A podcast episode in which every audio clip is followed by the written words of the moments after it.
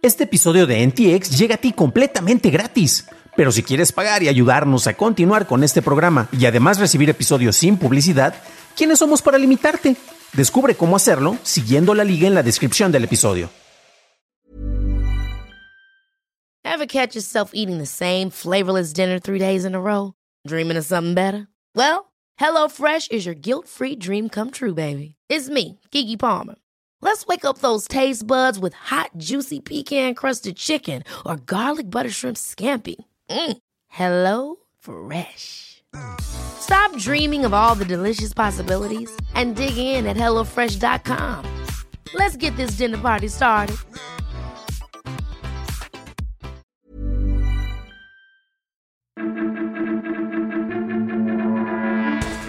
Spotify promueve NFTs, Apple se adentra en la realidad mixta y viaja en moto con Uber.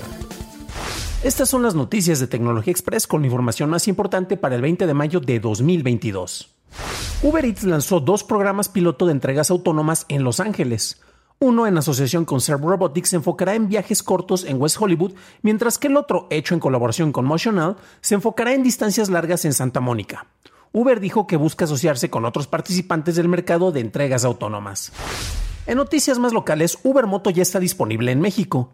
Para pedirlo, abres tu aplicación de Uber y te aparecerá la opción al momento de solicitar un viaje.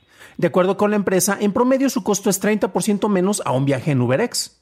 El servicio está disponible en Cuernavaca, Culiacán, Mazatlán, Morelia, Naucalpan, Nezahualcóyotl, Tlalnepantla y Toluca. Spotify empezó a promover NFTs de artistas en sus aplicaciones, de manera similar a como ya promocionaba mercancía y venta de boletos a conciertos. Los usuarios selectos de la aplicación para Android en Estados Unidos podrán tener una vista previa de los NFTs de artistas en sus perfiles, en donde podrás hacer clic para comprarlos en mercados externos. Spotify no cobra comisión por estas transacciones. Fuentes de Deadline revelaron que Netflix está trabajando en hacer transmisiones en vivo en su plataforma. Esto podría utilizarse para votaciones en vivo en programas de competencia no guionados, así como en concursos de talento o en transmisiones especiales de stand-up. Según los informes, Netflix está en las primeras etapas de prueba y no se sabe si o cuándo estaría disponible esta opción. Apple agregó soporte a subtitulaje en vivo a sus herramientas de accesibilidad en iOS, disponible en cualquier contenido hablado en el dispositivo y con tecnología de procesamiento de aprendizaje automático dentro del dispositivo. Las herramientas existentes como el modo de detección de Magnifier obtienen una función de detección de puertas que avisará cuando la cámara del teléfono vea una puerta, dirá qué tan lejos está y si se encuentra abierta.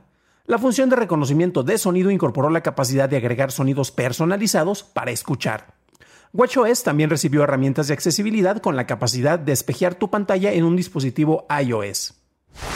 Los grupos comerciales de la industria tecnológica NetChoice y la Asociación de la Industria de Comunicaciones Computacionales apelaron a la Suprema Corte de los Estados Unidos para suspender la ley tejana HB20, con la cual responsabiliza a las grandes plataformas que moderan el contenido en función de la perspectiva del usuario u otra persona. Esta solicitud será revisada por el juez Alito, quien puede decidir de manera unilateral si se suspende o remitirla ante todo el tribunal. El juez Alito le dio la opción a Texas hasta el miércoles para responder a la solicitud. Si el juez niega esta petición, NetChoice podría pedirle a otro juez que intervenga. Este lunes, Apple anunció un sistema de entrega delegada de Apple Podcast, el cual permite a los creadores distribuir sus podcasts de paga directamente a Apple Podcast desde proveedores de alojamiento de terceros. Esto le da a Apple una forma de competir con servicios como Anchor de Spotify. Este otoño, los proveedores de alojamiento como Acast, Art19, Blueberry, Buzzsprout, Libsyn y OVNI Studios y RSS.com admitirán el sistema de entrega delegada con planes de agregar más con el paso del tiempo. Apple implementó nuevos lineamientos para su App Store en donde permite que los desarrolladores aumenten el precio de una suscripción de renovación automática sin la confirmación por parte del usuario. Se seguirán notificando a los usuarios sobre el cambio y los desarrolladores no pueden aumentar el precio de una suscripción más de una vez al año. Los aumentos de suscripción de más de 5 dólares al mes o más de 50 dólares al año requerirán que los usuarios se vuelvan a suscribir de manera manual. En enero, Google anunció que los usuarios de la versión gratuita heredada de G Suite tendrían que empezar a pagar por Workspace para mantener los dominios personalizados. Después aclaró que ofrecería una opción sin costo para los usuarios afectados.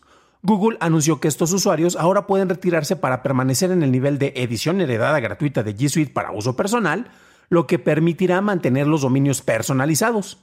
Para hacerlo, tienes hasta el 27 de junio para registrarte. Samsung anunció un programa de acceso temprano para socios para su plataforma doméstica SmartThings, la cual permite a las empresas el probar distintos dispositivos compatibles con el estándar de hogares inteligentes Matter. Samsung dijo que está trabajando con varios proveedores de hogares inteligentes en las pruebas de dispositivos, lo que señala el desarrollo de bombillas, interruptores, sensores de movimiento y cerraduras de puertas compatibles con Matter para el lanzamiento en el próximo otoño. Framework anunció que los chips Intel de décimo segunda generación estarán disponibles en los nuevos modelos de segunda generación de sus portátiles modulares, así como en las placas base de sustitución de los modelos existentes. El precio de las computadoras portátiles completas ronda entre los 1.049 y 2.049 dólares con envío a partir de julio. Las placas base cuestan entre 449 y 1.049 dólares. Además, hay una cubierta superior de reemplazo para fortalecer el cuerpo. A finales de este año, Framework lanzará una tarjeta de expansión con un controlador Realtek RTL8156 compatible con una conexión Ethernet 2.5 GB. YouTube lanzó nuevas opciones como la revisión de videos más reproducidos, en donde una barra de progreso indica las partes de un video que se reproducen con más frecuencia para así encontrar las secciones más populares. La opción de capítulos ahora está disponible fuera de las versiones para TVs inteligentes y consolas, y Single Loop permitirá poner un video individual en un bucle de reproducción infinito. TikTok ahora ofrece a los usuarios nuevas maneras de dar crédito en los videos que se vuelven tendencia. Al subir contenido, el usuario podrá etiquetar no solo a personas en la descripción del video, sino a videos concretos. Por otro lado, fuentes de Reuters dicen que TikTok está probando incorporar juegos en su plataforma en Vietnam. La compañía había mencionado tener planes para liberar juegos en partes del sudeste asiático para el tercer trimestre del año. Qualcomm anunció su diseño referencial de visores inteligentes inalámbricos para realidad aumentada. Este visor usa un chip Snapdragon XR2 y cuenta con una pantalla microLED doble de 90 Hz y 1080p, con un campo de visión de 40 grados. Se conecta a teléfonos Android a través de Wi-Fi 6 para un procesamiento de baja latencia. Qualcomm confirmó que hay cuatro fabricantes desarrollando productos basándose en sus diseños. Mark Gurman dice que Apple mostró un set de realidad mixta casi terminado a los miembros de su junta directiva la semana pasada. Las fuentes de Gurman dicen que el siguiente paso sería terminar el desarrollo del sistema operativo para el dispositivo, el cual se denomina Reality OS o ROS. Las fuentes de Gurman creen que este visor se podría lanzar a finales de este año o a inicios de 2023. El gobierno canadiense prohibió el uso de equipos Huawei y ZTE en redes 5G y 4G en el país, citando preocupaciones de seguridad nacional. Los equipos 5G de las empresas que ya están en uso deberán removerse a partir del 28 de junio de 2024 y los equipos 4G se retirarán a finales de 2027. El barco mercantil Susaku ha logrado completar el primer trayecto comercial autónomo del mundo. Susaku llevaba una carga de 759 toneladas y recorrió 790 kilómetros sin intervención humana durante el 99% de sus 40 horas de trayecto. Partió de la bahía de Tokio y llegó al puerto de Sumatsumaka en la bahía de Ise. El vehículo usa un sistema de inteligencia artificial llamado Orca AI y usa 18 cámaras para tener un rango de visión de 360 grados. Este sistema ha sido entrenado durante un año para recorrer este trayecto y logró atravesar una de las zonas marítimas con mayor congestión del mundo, el barco realizó 107 maniobras para evitar colisiones y evitó entre 400 y 500 barcos. Para un análisis más a detalle en inglés, visita dailytechnewshow.com en donde encontrarás notas y ligas a las noticias. Si encontraste útil la información de este episodio, puedes decírmelo dejando una calificación en Spotify o en Apple Podcast o dejando un like en su versión en YouTube que no te cuesta nada. Por cierto, gracias a los nuevos suscriptores como Felipe Bonilla, bienvenido a bordo, camarada. Eso es todo por hoy, gracias por tu atención. Estaremos escuchándonos en el próximo programa y deseo que tengas un fenomenal fin de semana.